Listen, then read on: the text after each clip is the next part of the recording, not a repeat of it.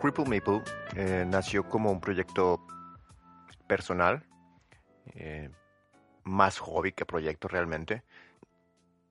Inició como una página de Instagram en la cual subía imágenes de los juegos que iba comprando y jugando en la semana. Y trataba yo de incluir una pequeña opinión personal, algunas veces recomendando el juego o en algunas ocasiones eh, resaltando los puntos negativos de dichos juegos.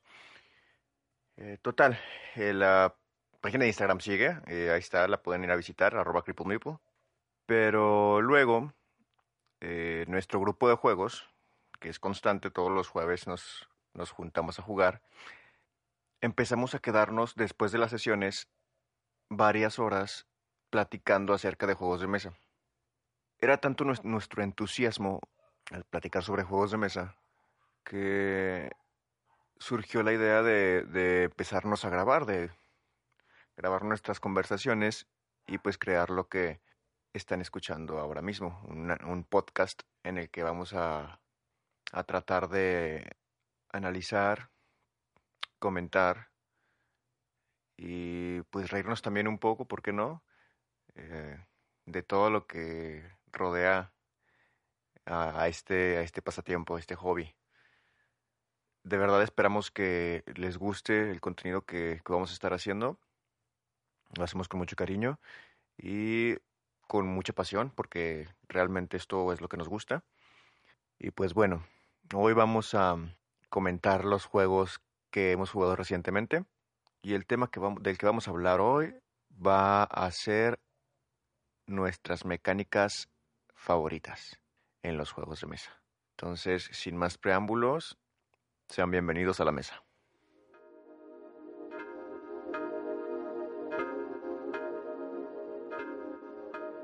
Ok, comenzamos con los juegos que jugamos en la semana. Este, para esto eh, les doy la palabra a Vidal. Adelante, Vidal. Ok. hola, yo les voy a hablar del juego que está en el lugar número 83 de la 85, perdón, de la BGG. Este, ya es un juego viejito del, del año 2012 este, un peso de, de 3, de duración de una hora y media, dos horas. Este, el juego es Kemet, publicado por Matagod. Este, y es, el diseñador es Jax Barriot. Este, el juego básicamente es un juego de colocación de trabajadores, gestión de acciones, con este, escaramuzas y el, el punto de la, de la, o sea, se gana la partida por puntos de victoria. Entonces en el juego lo que nosotros hacemos es que somos una, una parte de la civilización este, egipcia, vamos obteniendo favores de los dioses, vamos obteniendo recursos para así poder ir desarrollando nuestra civilización. El punto interesante del juego es que se basa todo en unas pirámides de distintos colores, que son blancas, rojas y azules. Dependiendo de la, de la pirámide que tú más desarrolles, son las habilidades que puedes tener. Las blancas son un poco más de administrar recursos o te, te otorgan beneficios en cuanto a recursos. Las rojas te otorgan beneficios en cuanto a las peleas y las azules te otorgan beneficios en cuanto a la defensa. Entonces, pues dependiendo del área que tú quieras más este, explorar, es lo que te dan. El, el juego básicamente son tres acciones, me parece, cuatro, acciones cuatro acciones este, por turno.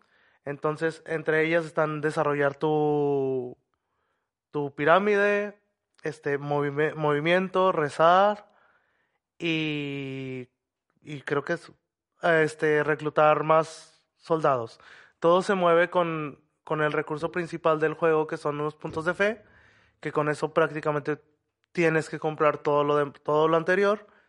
Y pues es a puntos de victoria. El juego tiene dos versiones. La versión corta es a 8 puntos de victoria y la versión larga es a 10 puntos de victoria. este, hay distintas acciones. La, la acción, por ejemplo, de movimiento, te puedes mover este, de, una, de un lugar a otro o te puedes teletransportar. También si, si, si pasas dos, dos, dos, al final del turno, perdón, en, una, en dos templos te dan un punto de victoria. El juego también maneja dos, dos tipos de puntos de victoria, que son los permanentes y los temporales. Entonces, para fines prácticos tienen el mismo valor, pero si en algún punto puedes llegar a tener un punto de, de victoria temporal, ese te, da el mismo valor que si tuviera el punto de victoria permanente. Y pues, al final de cuentas, la pelea se, se resuelve con, con los, los soldados que entren al área. También se pueden comprar con las pirámides este, criaturas mitológicas que ayudan, tienen distintos stats, pero pues tienen movimiento o más ataque o dependiendo de la criatura que tú consigas. Por ejemplo, no sé, el elefante puede moverse hasta dos lugares cuando con tu acción de movimiento normal solo te puedes mover una. Entonces lo interesante de eso es que tú puedes mover a todas tus tropas con, con el elefante. Y pues ya, como les digo, es dependiendo de, la, de la estrategia que tú te vayas formando. El juego a, simple vista parece como muy un juego de escaramuzas y ya. Pero cuando nosotros lo jugamos, la verdad es que después de la primera partida sí te quedan impresiones de que es un poco más profundo de lo que parece en su primera jugada. No le hemos dado otra, pero pues para, para yo creo que para poderlo disfrutar bien, sí se necesitan varias jugadas para poder ver toda la profundidad que tiene el juego en sí. Coincido totalmente. De hecho, de hecho sí. este, bueno, para eh, ahondar un poquito más en, en el juego, este me gusta mucho eh, los componentes del juego, son buenísimos. Eh, Vidal no lo comentó, pero los dados de, de, pirámide, bueno, no son dados, son simples pirámides, pero me recuerda mucho a los dados, a los dados de 4. Este, porque básicamente, básicamente es eso. Son unos de 4 eh, de tamaño mm, desproporcionado porque están gigantes. Este, pero no, nunca los lanzas, simplemente vas marcando el nivel en el que, en el que llevas tu, tu pirámide. Este, luego están las miniaturas que también hermosísimas, las miniaturas de los que son eh, de las criaturas, de las criaturas mitológicas están hermosísimas, ya vienen pintadas. Vienen pintadas nada más como con un con una base, con una base y, y, un wash, este, pero le dan un tono así como si fuera de una una arcilla. Sí, como, como, un monumento de, de, la, de la criatura, pero se ve muy, muy bonito. Este, ¿Qué más trae? Las, el mapa también es hermoso, la ilustración, las ilustraciones del mapa están muy, muy bonitas. Este, y pues ya, volviendo a la jugabilidad, eh, sí me parece un juego muy profundo. Este, justamente cuando terminamos de, de jugar la primera partida, sí todos comentamos que se nos había pasado muy rápido el juego y, sentíamos que no aprovechamos al 100% todo lo que nos ofrecía el juego. Entonces, yo creo que sí hay que darle una que otra partida adicional para poder eh, sacarle provecho. Ustedes. Ay, ¿tú sí, lo, optimizaste. Nah, nah, pero pues nomás me enfoqué en, en un árbol también. Hay que ver otras estrategias. Sí. Pues sí, es un juego muy bueno. Me gustó mucho el ámbito de las peleas, pero pues porque fue lo único que hice en todo el juego, honestamente. Entonces no puedo dar una opinión bien de en qué consisten todos los demás estrategias, pues porque yo nomás me enfoqué en una. Si habrá que darle otra pasadita para, para ver bien qué, qué otro tipo de, de estrategias se pueden llegar a, hacer. Porque, por ejemplo, la ficha... Haz de cuenta que el juego cuenta con unas fichitas en las cuales tú, en, un, en tu tablero de jugador en una pirámide, vas poniendo esa fichita en la acción que quieras realizar. Y para subir de para realizar una acción en un nivel superior necesitas tener una fichita en un nivel de abajo.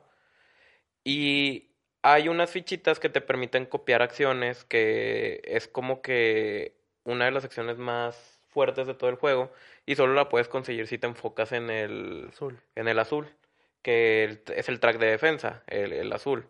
Entonces, pues si, si consiste, por ejemplo, si te enfocas en la defensa, pues ahí puedes ver más o menos en qué consiste, en que te hagas en una coraza te hagas conchita y que empieces a hacer recursos y a empezar a generar mucho más recursos que tus oponentes para que cuando ya tengas todo preparado, salgas de golpe a conseguir todos los puntos de victoria. Este, cosa que no es con los otros dos árboles. Con el rojo, pues es más que nada genera soldados a lo menso y ve a pelearte a todos lados para conseguir puntos de victoria por eso. Entonces, pues sí, sí tiene muchas estrategias. Esa fue la parte que me, que me gustó bastante. Los componentes sí son muy buenos y todo. Este, y pues esas son las cosas buenas que tiene el juego, que son muchísimas, la verdad. Pues yo Sí. realmente yo no le veo ningún punto negativo hasta ahorita, porque pues ya ves que no lo hemos explorado lo suficiente, pero eh, yo sí, todo yo, se me sí- hace... yo sí le veo un punto negativo, A ver, dime. el precio. Pero por los componentes, pues... Pues es un juego que no encuentras en menos de 1400 y si lo encuentras en 1400 es en oferta. Y pero que pues, es dificilísimo de conseguir.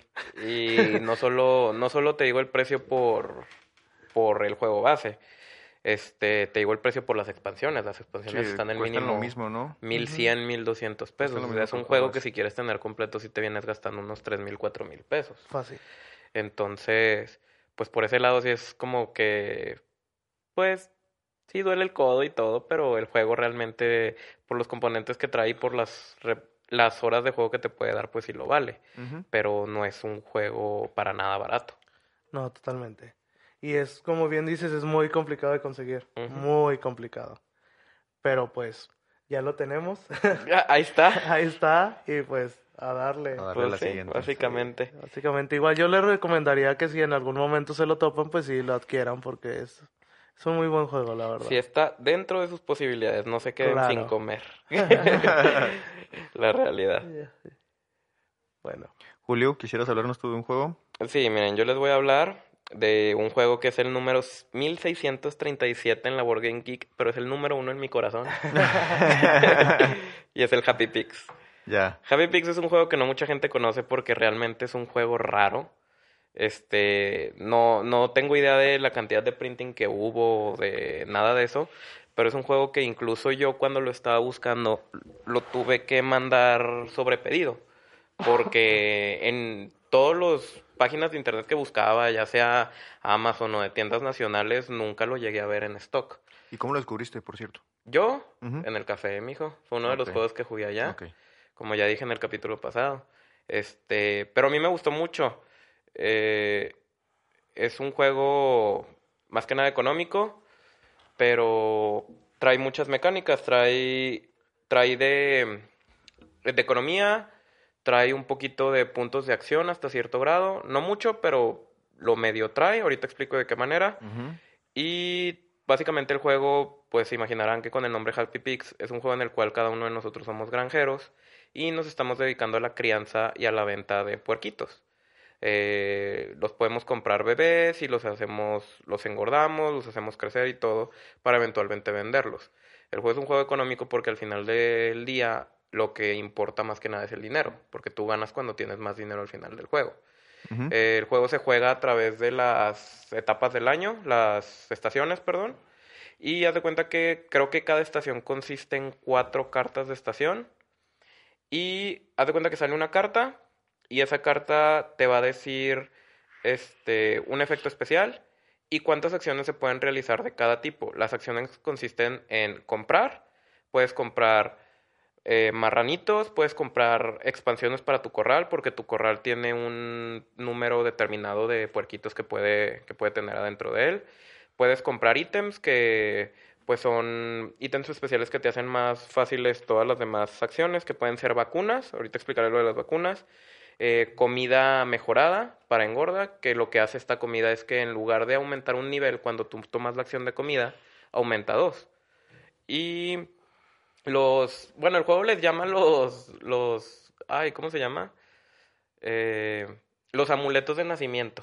los Pero condones. nosotros les decimos los condones mágicos, que básicamente lo que hacen es que si tú pones a dos cerditos a reproducirse, lo que causa es que en lugar de aparecerte un cerdito chiquito, te aparece uno un nivel más grande. Y pues no estoy al revés, güey, los condones evitan. Sí, sí, es una... Sí, se nos quedó mal todo eso. Entonces, este, es un juego eh, medio, medio ligero. Tiene creo que 2.4, 2.5 en la Board Game Geek. Eh, es un juego distribuido por Hielo. Eh, si no los ubican, pues básicamente son los que distribuyen también King of Tokyo y King of New York. Es un juego creado por Kuraki Mura y ilustrado por Bibun. Este, ahora sí, ¿en qué consiste? El, el, juego ya dije en qué consiste, pero ¿en qué se basan los turnos? Se revela la, la carta esta. Y por ejemplo, la carta va a venir comida 7, compras 8, reproducción 5.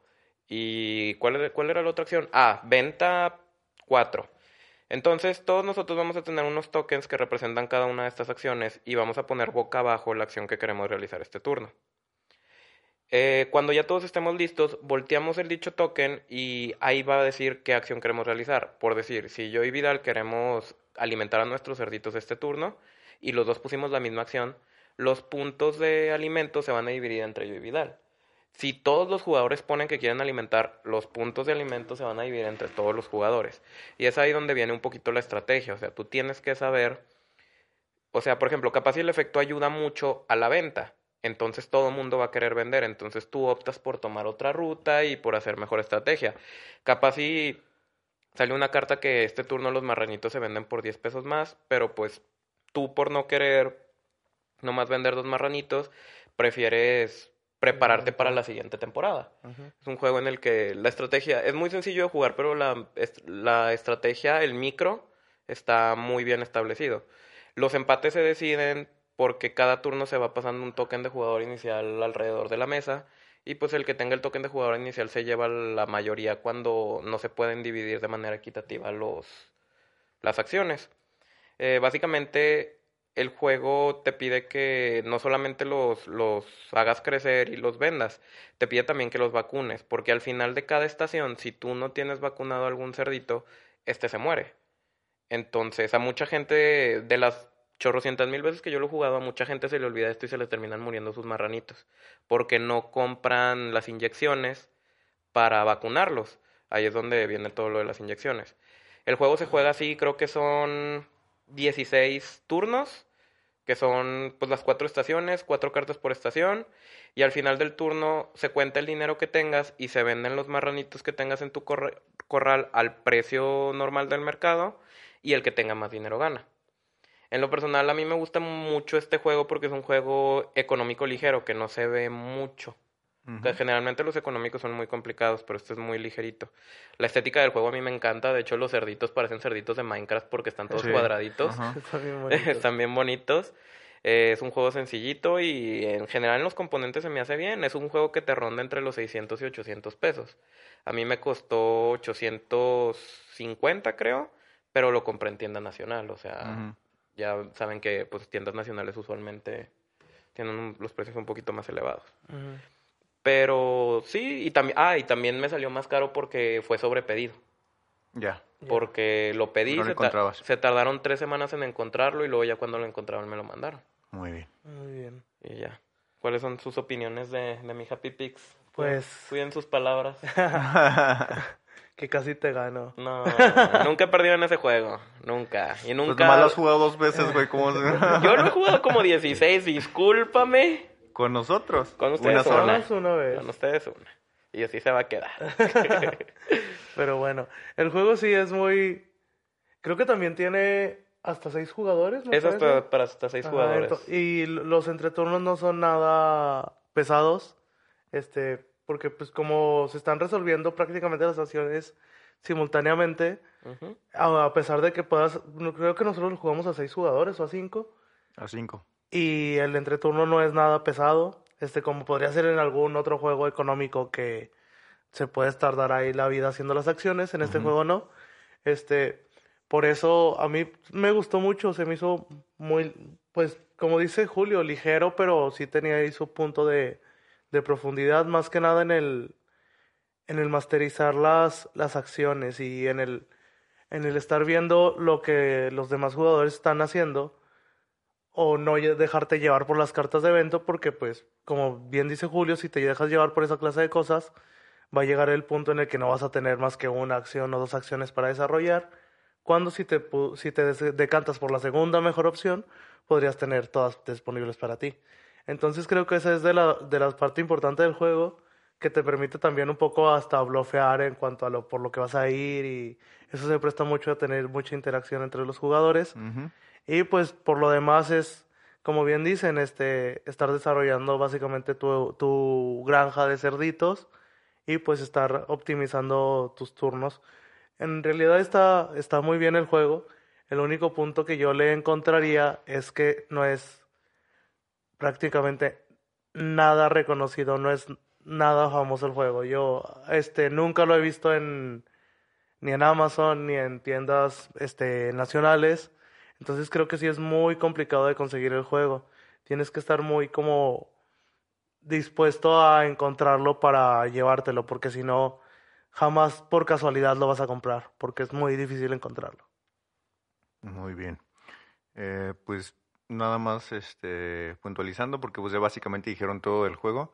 Eh, Hielo siempre se ha caracterizado por sacar juegos eh, muy familiares, eh, muy accesibles para, para todo tipo de público. Este, pues de hecho yo creo que personalmente es el juego de hielo que más profundidad tiene de los que yo he jugado.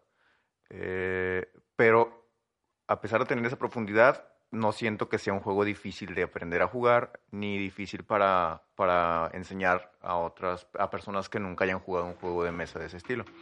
Este, pues cuando lo jugamos nosotros, de hecho, pues Esli le entendió luego, luego, y Esli no es, no es tan jugona como nosotros.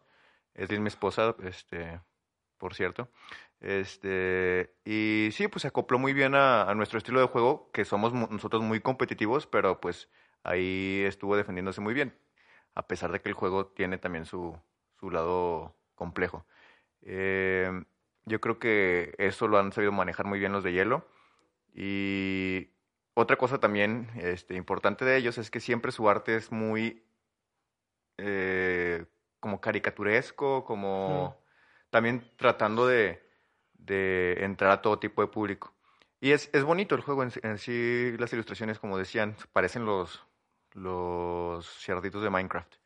Este, pero pues sí, ahí está la recomendación. Eh, si lo llegan a, a ver por ahí, eh, pues cómprenselo porque sí es un juego que sí vale la pena tener en la, en la ludoteca. Y más por esto que les comento, porque es un juego muy accesible a nivel de mecánicas, eh, muy sencillo de, de enseñar a jugar, pero pues sí te ofrece bastante profundidad.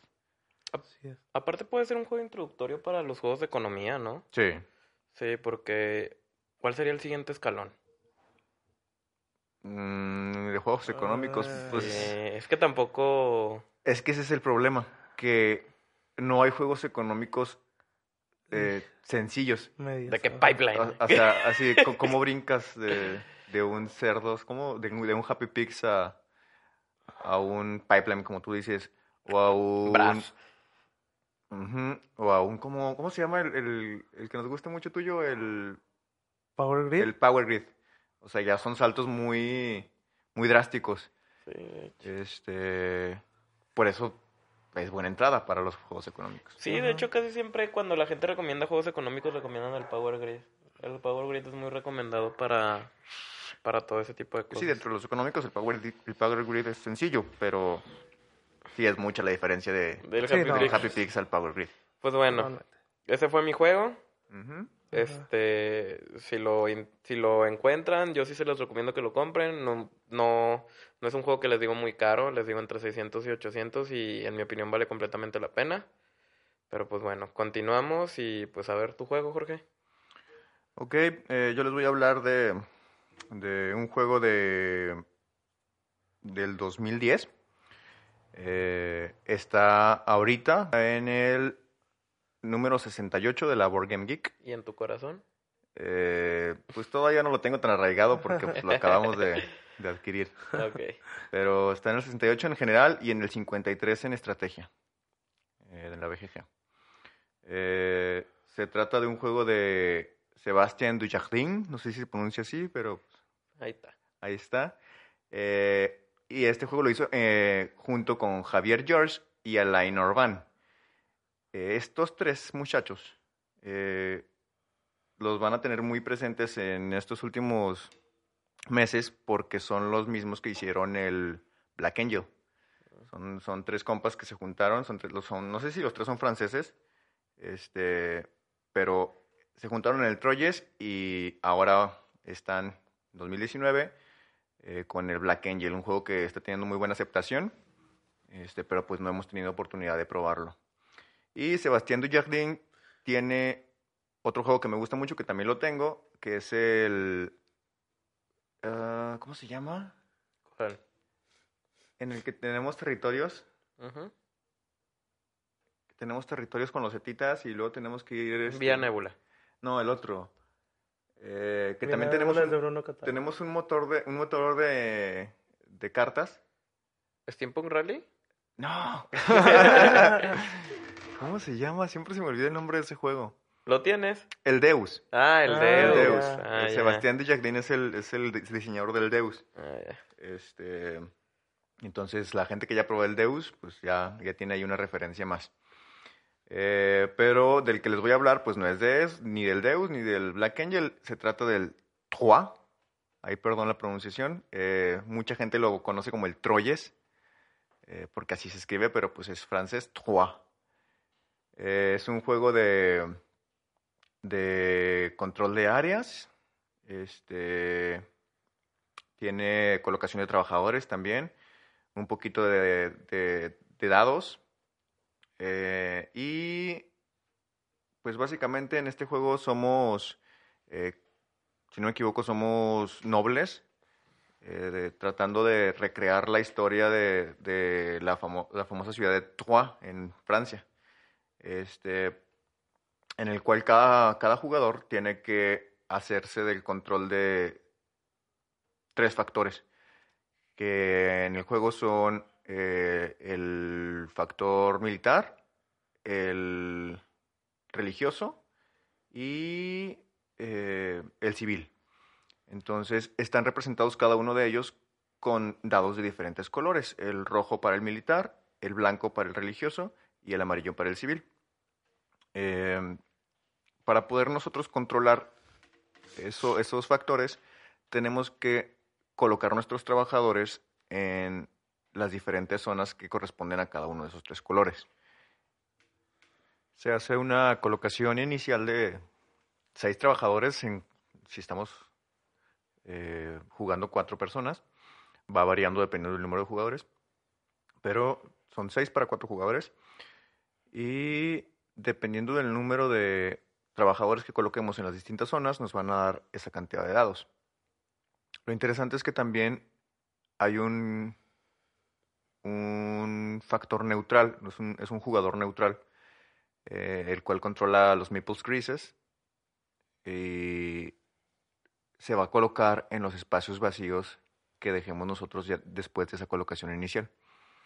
Eh, entonces, eh, en base a lo que a los trabajadores que colocamos nos dan los dados y cada uno de esos dados puede activar las diferentes zonas eh, que ya les comenté que corresponden a los factores político, perdón, em, religioso, militar y, y civil. Eh, lo interesante es que los dados los vamos a colocar en el centro, en una zona que llaman ellos los distritos, y están disponibles para todos los jugadores, pero tenemos que pagar por ellos. Es decir, si yo soy el jugador inicial y no tengo dados blancos, puedo pagarle a cualquier otro jugador que sí tenga dados blancos eh, cierta cantidad de dinero para comprarle ese dado. Y él no, es- no, no puede negarse a comprar ese dado. Perdón, a venderlo. A venderlo. Ajá, no, no puede negarse a vender ese dado. Em, luego, esa persona, si yo compré su dado blanco, por ejemplo, y él se quedó sin dos blancos, puede hacer lo mismo con otra persona. Y así, eh, básicamente es ir eh, aprovechándose de lo que está ahí en el, en el tablero, pero pues es ir pagando por ello. Eh, claro que todo esto lo balancean de manera muy inteligente, subiendo el precio de los dados dependiendo de, de cuántos dados vayas a usar de ese color. Si, si quieres usar solamente un dado de un color, por, cada dado que compres, este, que en este caso sería solo uno, pagas, creo que eran dos monedas. Si vas a usar dos dados, por cada dado que compres tienes que pagar cuatro monedas. Y si vas a usar tres dados, por cada dado que compres tienes que pagar seis monedas. Entonces van equilibrándolo ahí para, para que no sea tan, tan fácil robarte, entre comillas, los dados de los otros jugadores. Eh, una vez que ya tienes tu, los dados con los que vas a jugar, pues ya los intercambias eh, por las diferentes acciones que hay disponibles en el tablero. En cada ronda se van volteando cartas de, en cada una de estas tres zonas, de las tres zonas amarilla, blanca y, roja. Y eh, es donde podemos realizar nuestras acciones. El juego en realidad tiene mucho más de esto que les comento, pero explicarlo completamente pues sería llevarnos todo el podcast. Eh, básicamente vamos a estar haciendo eso durante cada ronda y cada ronda va a haber más opciones disponibles en el tablero. Este, otra cosa interesante y que me gustaría también mencionar es que hay cartas de personajes que son personajes con los cuales nosotros tenemos que quedar bien, este, pero son cartas privadas.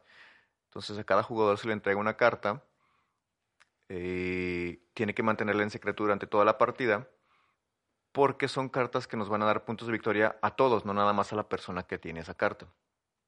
En el juego hay seis cartas, solo se reparte pues una para cada jugador. Si en el caso de que sean eh, cuatro jugadores, pues son cuatro cartas que hay en el juego. Si hay tres jugadores, tres cartas en el juego.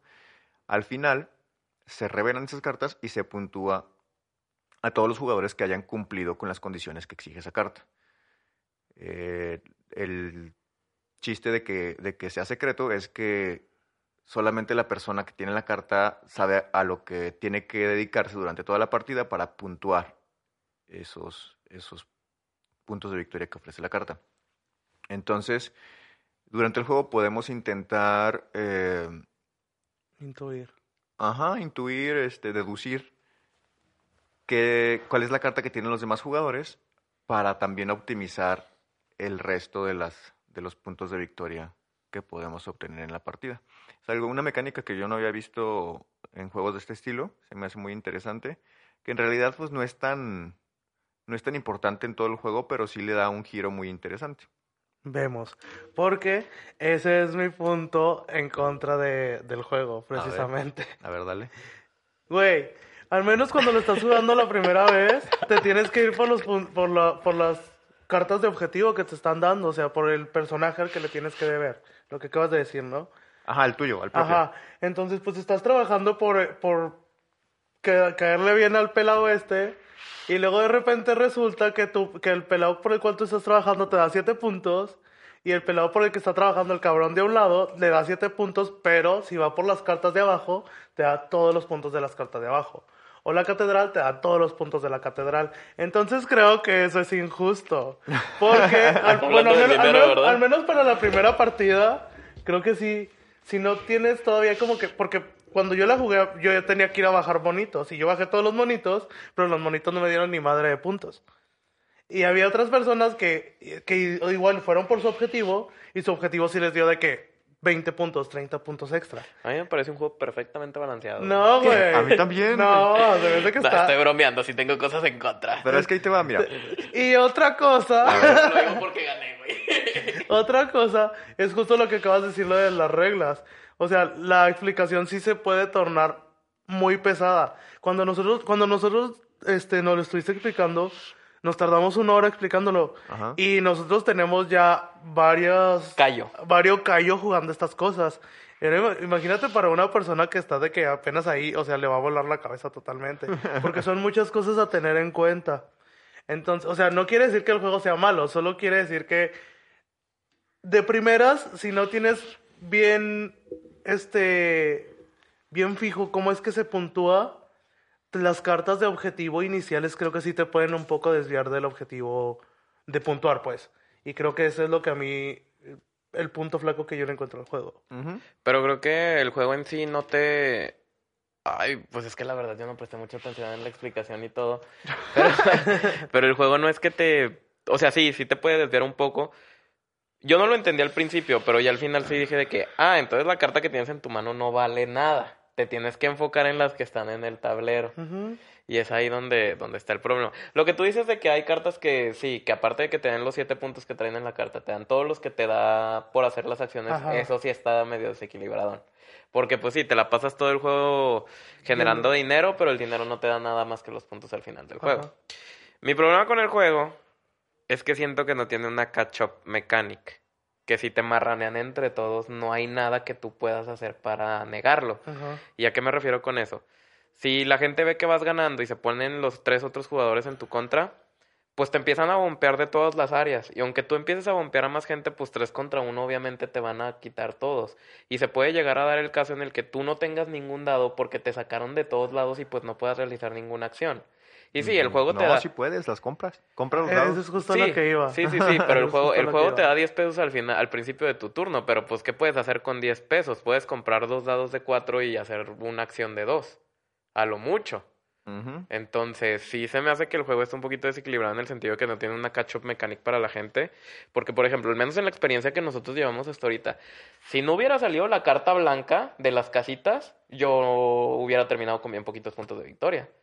Salió la carta esa por mera suerte, pero sí veo cómo puede tener ese tipo de problemas.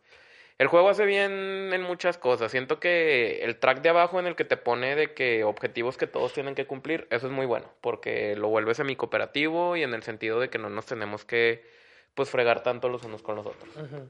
Eso perfecto.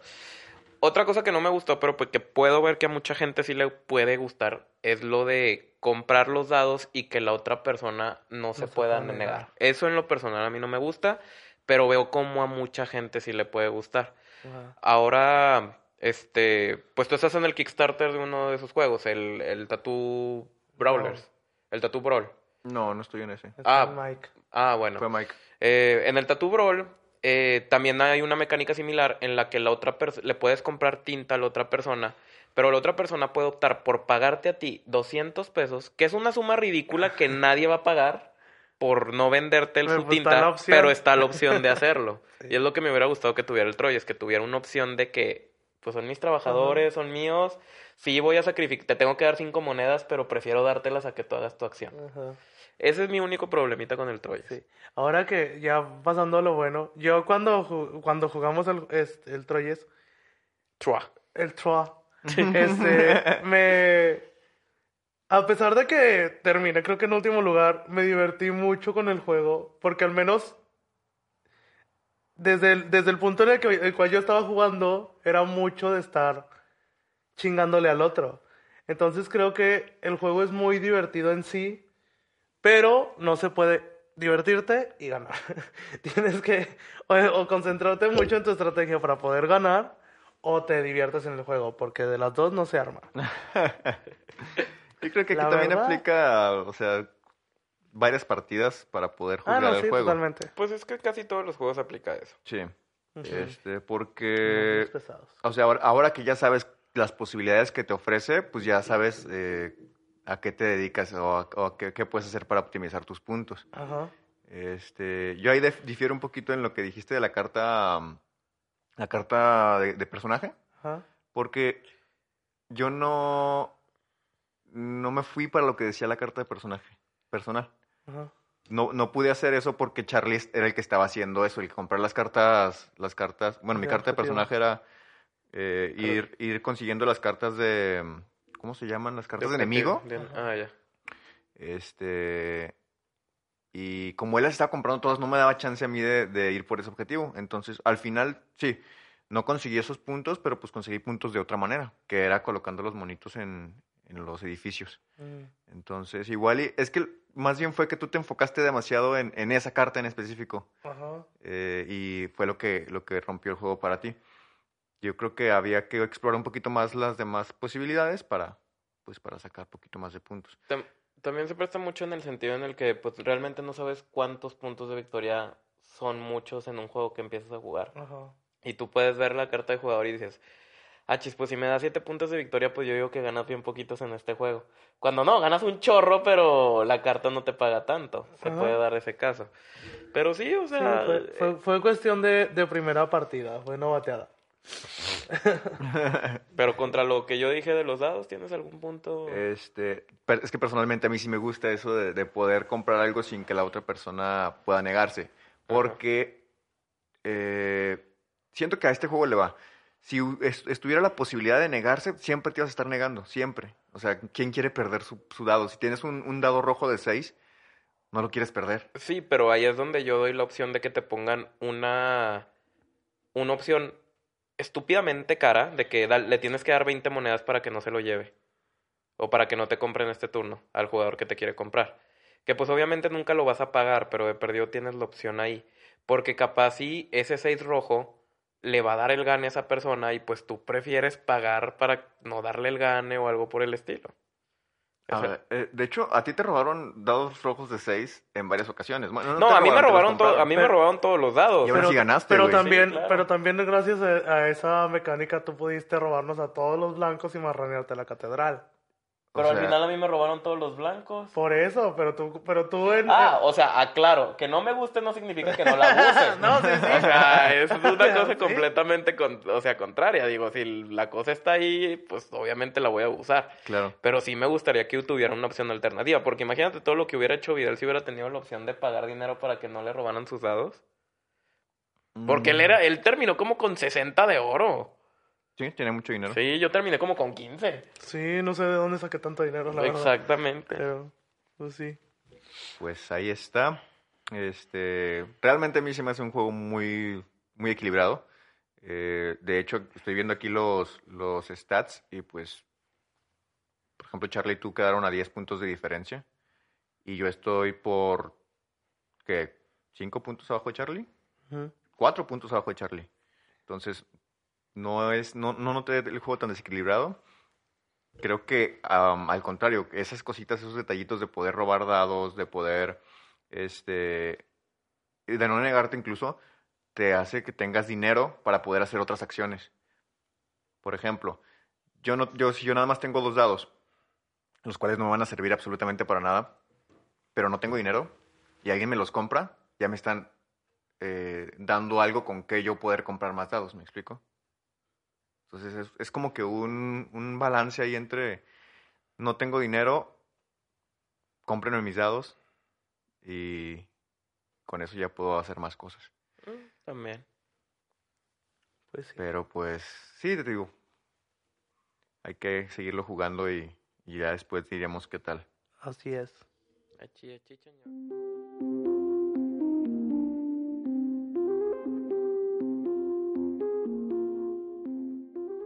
Muy bien, pues pasemos a el tema de la semana, que en este caso va a ser nuestras mecánicas favoritas en los juegos de mesa.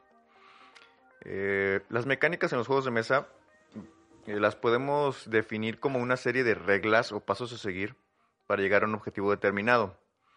Básicamente las mecánicas son eh, las tripas de un juego o los engranajes de, de una maquinaria que al final hacen que todo funcione. Y así como existen infinidad de temas en los que un juego puede basarse, las mecánicas también pueden llegar a ser tan diversas y tan complejas como un diseñador quiera. Eh, hay mecánicas, podría decirse que principales y mecánicas secundarias. Eh, y un diseñador de juegos puede combinar una o varias mecánicas, ya sean principales o secundarias, para crear juegos eh, que tal vez tienen algo de, de algún otro juego, pero al combinarlas de cierta manera, pues crean juegos muy originales y muy nuevos. Eh, en este sentido, pues vamos a pasar a, a decir cuáles son nuestras mecánicas favoritas en los juegos de mesa y pues a dar algunos ejemplos o explicar más, más o menos de qué va la mecánica que, que nos gusta. Ok. ¿Alguien quiere empezar? Yo mero. Dale. Ok. Dale. Ok. Mi mecánica, la mecánica de la cual yo voy a hablar son las subastas. Este, me gusta mucho la mecánica de subasta porque tiene mucha variabilidad en cuanto a los juegos de mesa. Por ejemplo, no sé, en juegos como For Sale, este, la subasta es solamente para comprar una, una propiedad y el que apueste más alto es el que la gana y se acabó, ¿no? Sí. Pero hay otros este, juegos donde la subasta influye, por ejemplo, en el orden de turno, como podría ser en Ciclades, que en Ciclades a veces ni siquiera te interesa ir primero porque vayas a ir por Atenea o por Zeus o por el que sea que esté en primero, sino porque quieres ir primero, por la importancia de ir primero. Entonces, muchas veces en Ciclades eso es lo que importa más que cualquier acción que pudieras llegar a hacer. Otro, en otro, otro juego donde la, la acción de, su, de subastas es también muy importante es en Power Grid. Sí. En Power Grid la subasta pues es básicamente para... Es lo que te hace el juego, porque la, la mecánica de subastas influye mucho en las, plan- en las plantas de energía que tú estás comprando. Entonces las plantas de energía te determinan pues básicamente todo lo demás, que es este cuántas casas puedes alimentar, en algún en algún punto hasta los empates si llega a haber el orden de turno.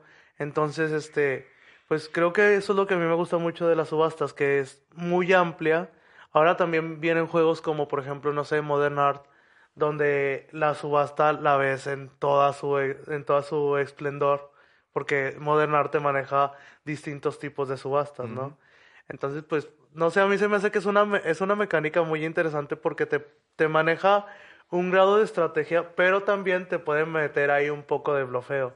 Entonces, eso a mí me gusta mucho en una mecánica y pues por eso es mi mecánica favorita. Sí, de hecho tienes varios juegos de, de subastas. Básicamente todos. Ajá. El, eh, ¿Sabes cuál también? El Hitsy Road, Ajá. el de los zombies. También. También influye mucho la subasta porque pues este, tienes el privilegio de escoger primero a qué- por qué camino vas a ir. Este, pero sí, como dices, eh, las, las subastas o el género de las subastas es muy, muy variable. Puede ser un juego que se trate solamente de subastas, como mencionaste el, el Modern. Art, u otro que lo, lo ponga como mecánica secundaria, como el caso de Hitsy Road o el de Power Grid. Pero siempre va a tener mucho peso, aunque sea secundaria, sobre las decisiones que vas a tomar en, en la partida. Así es. ¿Consideran el No Thanks como un juego de subastas? El No Thanks, No. No, es más de... ¿De qué, güey? No, sí es, sí es de es de subasta, es de subasta, pero es de pagar Es que es- por no es quedarte con una subasta carta. inversa. Es subasta inversa. ¿Qué otro juego aplicaba la subasta inversa? El, el High Society, Ajá. que, o sea, hay, es- están los dos tipos, la subasta por llevarte las cartas que tienen puntos, pero la subasta inversa por no llevarte la carta que te quita puntos. O sea, que también está Society muy también es interesante. de... De Es de Rainer Nietzsche, sí. Eh, todos los de... Rainer es el rey de las subastas. Rainer ajá. También otro punto que me encanta de los, de los juegos de subastas es que si no te pones serio, puede ser que en alguna jugada se te vaya la partida. Porque apuestas de más y se Sí, acabó. tienes que tener mucho control. Tienes que tener mucho cuidado con eso. A mí me gusta mucho. es- me, me parece muy variable y muy dinámicas y todo eso. Ujú. Muy bien. Jules, Bueno, yo les voy a hablar de mi mecánica. Este, la mecánica la cual yo investigué esta para el tema de la semana fue los puntos de acción. Ujú. Y les voy a dar un argumento muy, muy vacío de por qué los puntos de acción es la mejor mecánica de todos los juegos de mesa. más que la, la colocación. Es la mejor mecánica de todos los juegos de A mesa porque está en el debatible mejor juego de mesa jamás creado, Pandemic. Ah, vemos. Sí, debatible. vemos. Cuida mis palabras. No, pues este, yo voy a hablar de los puntos de acción. Dale. Eh, los puntos de acción es básicamente la mecánica en la cual tú en tu turno te dan cierto número de puntos para realizar acciones, como lo dice en el mismo nombre. Este, hablo de Pandemic porque es el juego en el que se, se nota más esto. Tú en Pandemic, pues, básicamente, eh, dependiendo de tus puntos de acción, lo puedes dividir en las distintas acciones que tiene el juego, que puede ser curar, moverte, eh, encontrar una cura, y ¿qué más puedes hacer en Es el Pandemic? ferry, volar de una ciudad a Volar de otra, una ciudad a otra construir un centro, y, pu- y compartir conocimiento. De hecho, eh, y las acciones especiales creo que también te toman ac- acción, ¿no? Ajá, Sí. de que el volar de utilizar la carta en la que estás para volar a cualquier otra ciudad y creo que son todas las acciones. ¿Sí, no? Bueno. Pues son- eh, en mi Son opinión, como seis, ¿no? Sí, ocho. Más, o, más o menos. En mi opinión es una de las mecánicas más usadas en juegos de mesa porque es una mecánica en la cual le da mucho espacio para respirar a los creadores de juegos. ¿Por qué? Porque es básicamente, aquí puedes hacer, aquí está lo que puedes hacer, aquí está con cuántos puntos lo puedes hacer, tú haz lo que tú quieras. No, no, no hay mucho más en qué pensar en, en ese sentido. Es un juego que, más que nada en juegos cooperativos, este, brilla mucho pues como lo es en Pandemic, Pandemic Legacy, Pandemic Iberia, Pandemic Cthulhu. Pandemic La Cura, Pandemic de Bob Esponja. Sí, no, también en el, está en el, ¿cómo se llama? En el Horrified, también se maneja por puntos de acción. Toda la saga de los Forbidden, Forbidden Island, Sky y Desert, los maneja. Puro Matt Ajá, ándale. Este, ahorita estaba de hecho viendo los juegos que los manejan y había uno que me llamó bastante la atención, pero, ay, creo que lo perdí. ¿Cuál? Ahorita que estaba viendo los juegos, los cuales implementan la mecánica de, de puntos de acción, pues sí hay varias joyitas, como lo es pues el Blood Rage. El Blood Rage implementa puntos de acción de la manera en la que tú tienes un track en tu player board y en ese track puede ir subiendo o bajando dependiendo de las cartas que tú quieras. No me acuerdo bien el nombre del track, pero sí me acuerdo que viene en tu player board. Y dependiendo de ese nombre, la cantidad de acciones que tú puedes tomar por turno. Eh, es un twist, porque la gran mayoría de las veces cuando tú estás hablando de puntos de acción, los juegos te dicen, tienes cuatro, tienes tres y se, se acabó, o sea, y ya, ahí se quedó. Pero en el Blood Rage sí lo implementa de una manera muy chida en la cual puedes tener más o menos dependiendo de la estrategia que tú tomes. Este, ¿qué otro juego tiene también mecánica mecánica así de trabajadores? Pues de puntos de acción, perdón. survive. El Survive, que pues básicamente son puras mecánicas de movimiento, pero pues ahí está. También son de acción. Eh, ¿Qué otro juego? ¿El Above and Below? Sí, ¿verdad? Sí, creo que sí. Sí, el Above and Below también tiene esa mecánica. Este, que en mi opinión, pues ya hablaremos de ese juego. Es un juegazo, muy corto, pero es un juegazo. Sí, te, queda, te quedas con ganas de más. Ajá. Son, es una mecánica muy completa en mi opinión que eh, sí, literal, pues yo siento que la mayor ventaja que le da a los diseñadores es ese, que les permite respirar un poquito. Que no, no es tanto como, como por ejemplo el worker placement, que en el worker placement pues sí tienes que crear cada lugar donde vas a poner tu monito y ponerle el efecto y ponerle las reglas al lugar y todo eso. Este, aquí sí te da un poquito más libertad tanto al diseñador como al jugador, porque al jugador le estás dando la libertad de que juegue el juego como él quiera prácticamente. Lo cual también lo vuelve más estratégico. Claro. Ajá. Y, y, yo siento que es por esa la razón por la que muchos diseñadores de juegos cooperativos optan por ese tipo de, de juego, de mecánica, perdón. Porque, bueno, al menos en nuestro grupo lo que pasa con los juegos cooperativos es que cada quien hace lo que quiere al principio porque el juego te lo permite. Ajá. Y ya cuando vemos que el juego nos está apretando, apretando, pues ya empezamos a pensar y empezamos a tener un poquito más de de trabajo en equipo. Y pues no sé, la mecánica en sí, les comento, se me hace muy completa, se me hace muy, muy, buena en general. Sí tiene sus puntos en contra, que es básicamente este eso que mencioné de los juegos cooperativos, que pues hasta mucho de una cosa puede ser malo. Tanta libertad. Tanta libertad puede llegar a ser malo. Es que, bueno, hay juegos por ejemplo, a mí me pasó con. Se llamaba Western Legends. Este, con ese juego donde es tanta la libertad y tantas cosas que tienes que hacer que de primeras como que puedes estar ahí medio perdido y no sabes bien qué hacer. Pero creo que ese es el punto fuerte de, los, de, lo, de la mecánica de los puntos de acción.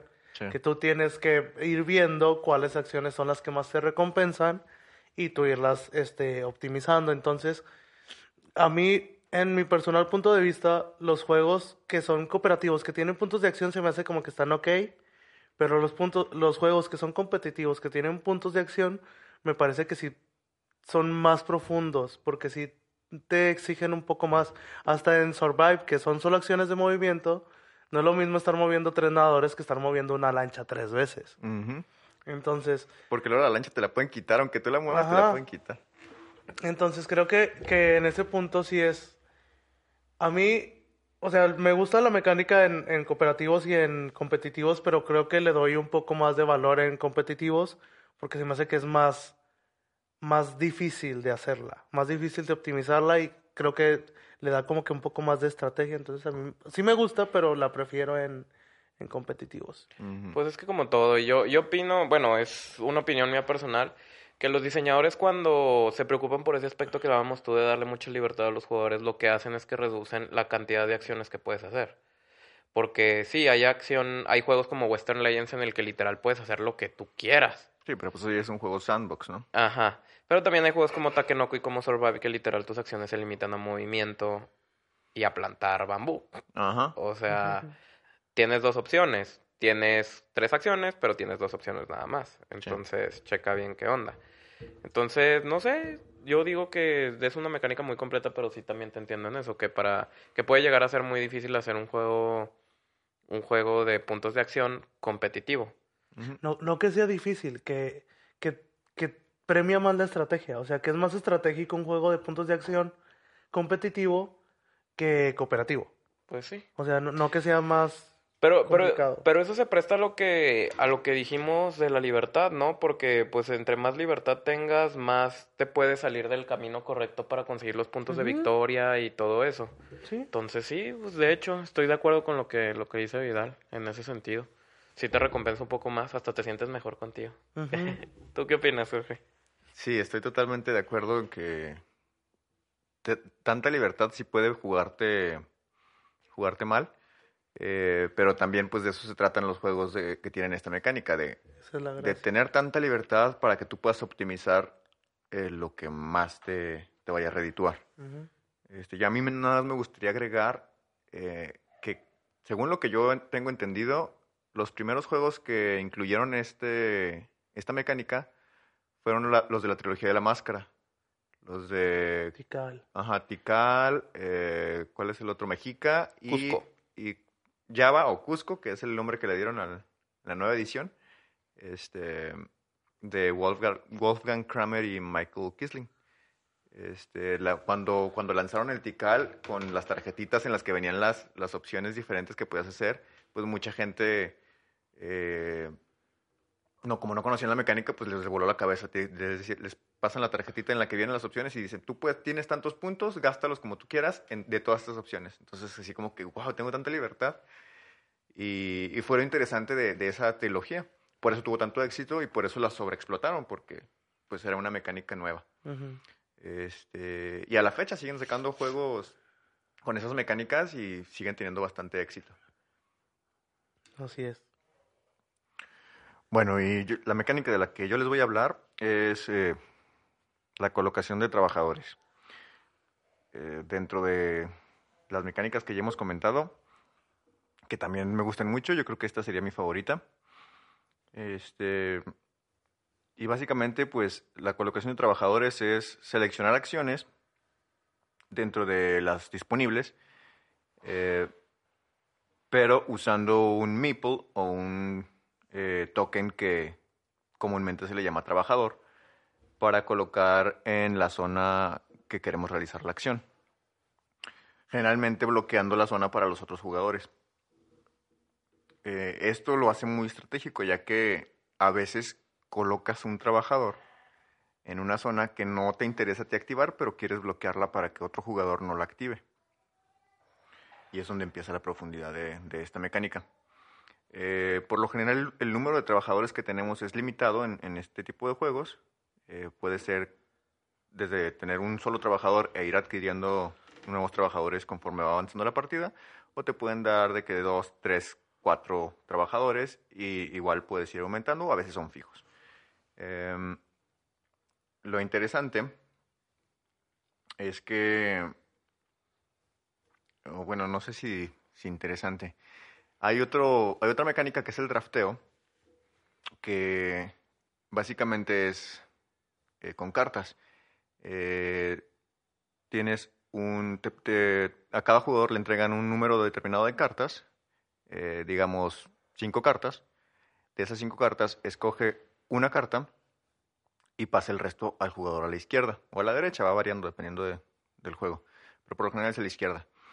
Este, recibe las nuevas cartas, que en este caso serían cuatro, toma una nueva y pasa el restante al jugador de la izquierda. Básicamente, a eso se resume la colocación de trabajadores. Estás ocupando un lugar, tienes de, de- dentro de varios disponibles, como si fueran las cartas, y lo, lo bloqueas para el resto de jugadores. Entonces, eh, podríamos decir que la colocación de trabajadores es un drafteo disfrazado eh, como si fuera una mecánica nueva, pero a final de cuentas pues es lo mismo. Lo cual hace más interesante porque personalmente yo escucho drafteo y no me llama tanto la atención, pero escucho colocación de trabajadores y es, ah, a huevo, me Sí. gusta. Y es lo mismo, pero es una manera, es, un, es darle un giro a, a una mecánica eh, de por sí interesante, eh, que la hace todavía más interesante. Eh, esta mecánica en la BGG eh, se, la adjudicaron a un juego llamado Kingdom de 1998, publicado, más bien diseñado por Richard Breeze. Eh, el juego realmente no sé de qué va, no lo he jugado. Creo que es algo medieval y cada jugador tiene, tiene sus trabajadores y los puede ir colocando en diferentes losetas, pero no he andado mucho en ese juego. Eh, pero, bueno, el diseñador es el mismo diseñador de, de Keyflower. Eh, de hecho, tiene varios juegos que empiezan con Key. Está muy raro eh, su, su sistema de diseño. Tiene otro que se llama Cathedral también, que básicamente es, es ir haciendo catedrales, pero le pone el Key. No sé, no sé qué fijación tiene este señor con el Key. Hay como tres o cuatro juegos con Key. Ujú. Como el vato de Power Grid con el verde, ¿no? Ándale, como Ferdinand Fresh con su, con su verde. Pero este señor tiene una fijación con la palabra aquí, no sé realmente a qué se deba.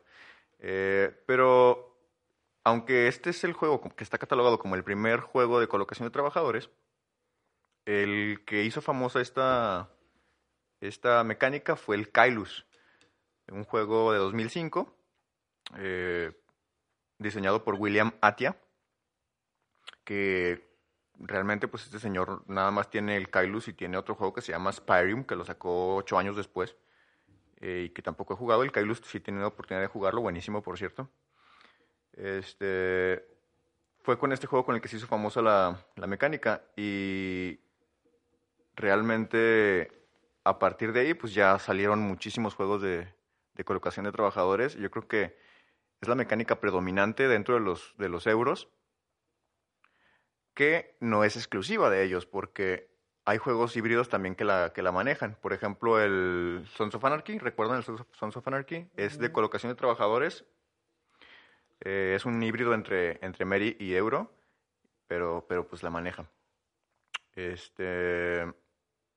Y pues personalmente, mi juego favorito de, de colocación, yo creo que sería el Riders of the North Sea, el Saqueadores del Mar del Norte el cual también tiene, tiene una particularidad, que no nada más es colocar trabajadores, sino también quitar trabajadores del, del tablero.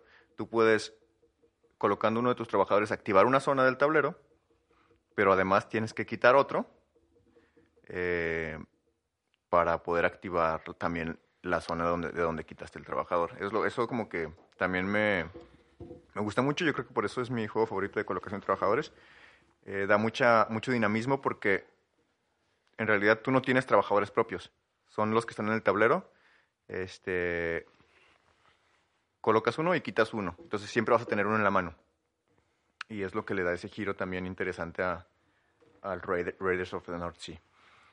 Eh, otro juego también que popularizó mucho la mecánica fue el Agrícola de, de V. Rosenberg, que de hecho está basado en el Kailus. Él mismo lo ha dicho. Cuando salió el Kailus, él eh, se inspiró mucho para, para sacar el, el Agrícola, que lo sacó dos años después que el Kailus. Entonces, más o menos ahí podemos ir haciendo cuentas de cuánto le llevó diseñar a, a V. Rosenberg el Agrícola, que fue bastante trabajo, bas- bastante testeo, pero pues en dos años creó un nuevo juego que se siente muy diferente al juego en el que se basó, al Kailus. Eh, y por último, no me, no me quiero despedir de, de la mecánica sin citar a una frase que dijo V. Rosenberg. Eh, dice, hay mecanismos que me gustan más que los de colocación de trabajadores, pero aún no han sido inventados. Entonces, me identifico totalmente con esa frase Y pues ahí está. ¿Algo que quieran opinar de la mecánica? Yo creo que el punto fuerte de la colocación de trabajadores es que es muy dinámica. Muy. O sea, como dices, por ejemplo, con saqueadores del Mar del Norte, le puedes dar ese, ese giro de, de, de tuerca a la, a la misma mecánica que, pues al menos los que jugamos Euro ya estamos muy familiarizados con ella. Pero, por ejemplo, no sé, viene y te traen el Arquitectos, Sí. que el Arquitectos también es colocación de trabajadores, pero le dan otra vuelta de tuerca. Con lo de los secuestros, ¿no? Ajá. está buenísimo. O, por ejemplo, no sé, Fresco también es colocación de trabajadores, pero con selecciones ocultas.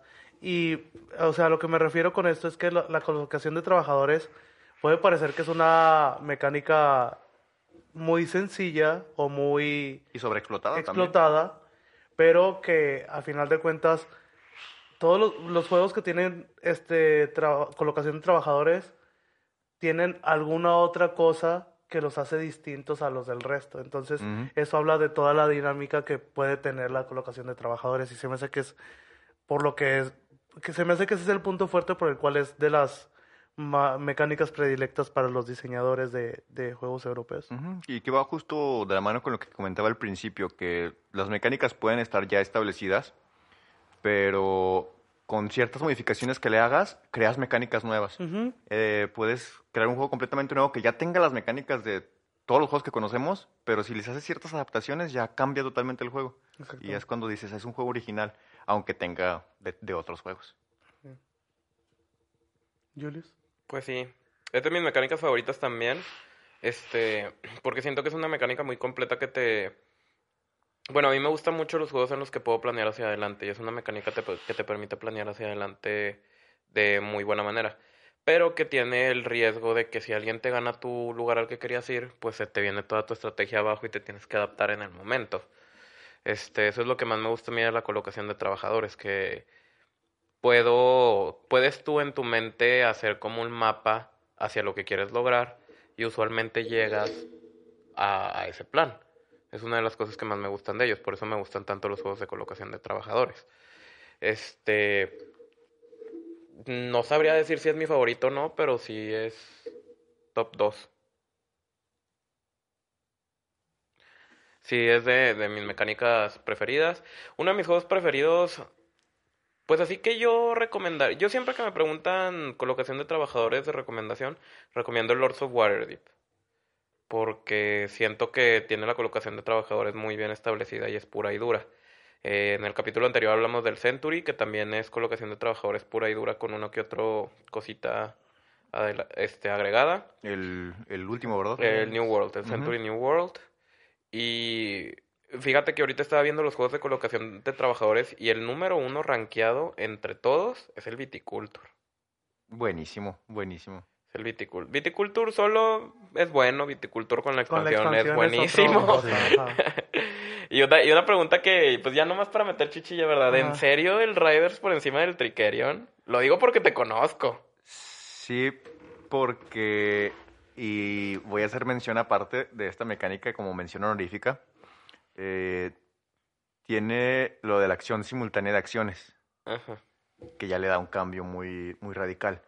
Eh, tiene más de sorpresa que, que de decisión, porque tú igual, eh, y también un, un poquito de programación de acciones, que también, una mecánica que me gusta mucho, pero sí le quita la estrategia que pudiera tener un, un juego de colocación de trabajadores puro. Porque tú puedes programar lo que tú quieras. Y justamente lo decías.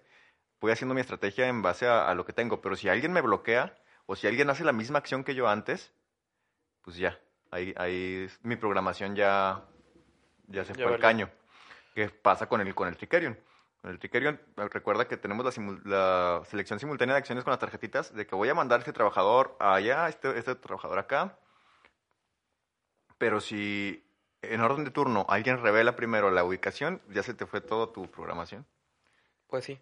¿Y ustedes consideran que para un juego de colocación de trabajadores tienes que tener el meeple para poder colocarlo como obligatorio? Eh, no, y justamente, qué bueno que lo tocas porque ya no me acordaba. El El Azara, Yugong, El Yugong. el, el Hugon también. el Yo me acordaba del Yugong, por eso lo pregunté. El, el Azara, por ejemplo, usa, car- usa cartas, son tarjetas, que son tus peones, son tus trabajadores, pero tienes que colocar cartas. Y las cartas son de diferentes colores, que te van bloqueando. eh, si en una zona ponen una carta azul, pues ya solo, solamente puedes poner trabajadores azules ahí. Y Entonces, también fíjate, está muy interesante ese fíjate girito. que, que ahí habla un poquito más de lo que decía Vidal, de que es una mecánica que se presta mucho a combinarse con otras. Ajá. Y creo que el juego perfecto para, para demostrar esto es el Yugong. Porque el Yugong no solamente es colocación de trabajadores, o sea, es tus cartas en la mano y que tu carta pueda entrar a donde quieres meterla, o sea, pueda bompear la otra carta. Entonces, ¿ahí qué incluiste? Incluiste, pues, lo de las cartas, el manejo de mano. Porque acuérdate que de cierta manera puedes manejar tu mano quitando cartas, porque las cartas que vas quitando se van agregando a tu mano para el próximo turno. Entonces, estás programando para el próximo turno y estás haciendo tu manejo de mano. ¿Qué otra cosa, pasa con el Yugong? Que pues haces tu acción cuando te, te pones tu carta ahí, que eso ya pues es colocación de trabajadores pura y dura. Ajá. ¿Y sin, bloqueo. Eso, eso sí, eso Sí, ahí, sí no tiene bloqueo. Ajá. Y había otra combinación de mecánicas que a mí también me parecía muy interesante del Yugong, que era, pues eso, o sea, el mero hecho de que, no recuerdo muy bien, ustedes me van a corregir, pero no recuerdo si tenía poquito drafteo el Yugong. Mm, No, ¿verdad? Nomás te daban las cartas y con eso jugabas. Sí, pero podría decirse que sí con lo de... Justamente en lugar de bloqueo, tiene esto de que si tú pones un número muy grande, Ajá. va a ser difícil que otra persona pueda entrar en esa zona. Entonces, básicamente ahí está... No es drafteo como tal, ni bloqueo, Que, pero... que, que siento que fue lo que te gustó mucho a ti y a mí del Yugong, que vas preparando tu mano para el siguiente turno, quitando las cartas que hay actualmente en el, en el tablero. Sí. Bueno, eso fue lo que a mí me gustó del juego. Que te permite planear a futuro sin. O sea, con los recursos que tienes actualmente a tu disposición. Ajá. Y supongo yo que ese es. Yo, para mí, ese es el ejemplo perfecto de lo versátil que es la mecánica. Y por lo cual se le considera muy completa como el core de varios juegos. Porque literal. Le puedes echar lo que sea encima y va a quedar bien. Y, y es por eso por lo que yo considero el worker placement, o sea, en una combinación, en una comparación muy tonta como la tortilla de los juegos de mesa. O sea, le puedes echar lo que quieras adentro y va a quedar bien. Eh, platicamos de las mecánicas que tenemos nosotros, de que worker placement con, ¿cómo se llama? Con subastas. Ajá. Pues sí, jala.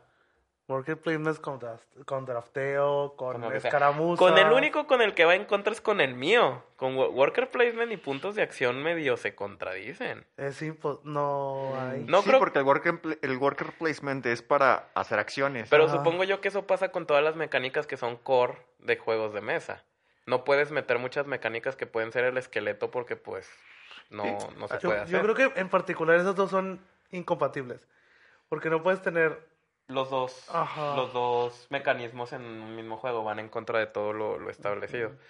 Este, pero por ejemplo, mi, mi juego favorito de worker placement actualmente, y fíjate que ni, ni es tanto de worker placement, porque el, el worker placement en este juego es muy, muy light, pero probablemente sea el Everdell.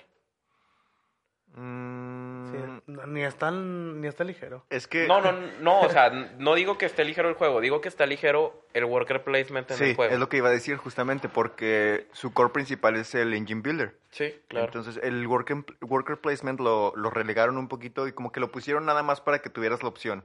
Sí, ahora cabe mencionar que nosotros hemos jugado el Ever del Core dos, tres veces, pero nunca hemos- lo hemos jugado con las expansiones. Eh, ya en febrero nos llegan a nosotros las siguientes tres expansiones y ya cuando lo juguemos podremos dar una opinión un poquito más grande. Y ahora también, este, ¿qué agregan esas expansiones? ¿Agregan más de engine builder o de worker Agregan worker muchas cosas, agregan de que aventuras y cosas de ese estilo. Y por ejemplo, al menos la expansión que salió junto con el juego base, la de Pearlbook, la que trae a los achiotes, ¿sí? No, ajolotes. Ajolotes, perdón, achiotes es una planta, güey, qué pena. Es lo que se le echa a la carne adobada. Ándale, güey. la, que, la que trae a los ajolotes agrega una parte en el mapa donde puedes poner tus trabajadores. Ah, ok, entonces sí, sí agregan... Sí, las, de- de nuevas, las nuevas, la de Spirecrest y Belfer, no estoy muy seguro.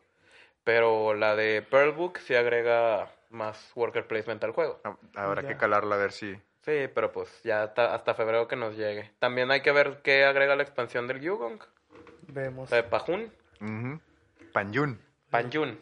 A mí en lo personal mi juego de colocación de trabajadores favorito, que ahorita ustedes me van a odiar, es Caverna, güey. Lo, No, la lo amo con todo el corazón. Pero no, yo no. yo- Pero porque, yo no pero porque es, es colocación de trabajadores en la, en la esencia pura de colocación Sí. de trabajadores. El, pro- el problema de nosotros cuando jugamos Caverna es que lo jugamos a seis personas. Sí, totalmente. Sí, y ustedes ya no han tenido la, la oportunidad de jugarlo a menos gente. Pero yo, yo por eso no, no he dado un- una declaración de odio hacia Caverna, o sea, porque quiero probarlo a cuatro Ajá. jugadores. Ahora, no es que yo odie Caverna, o sea... Te odio a ti. No, no, no, este, sino que terminé muy cansado después de ese juego.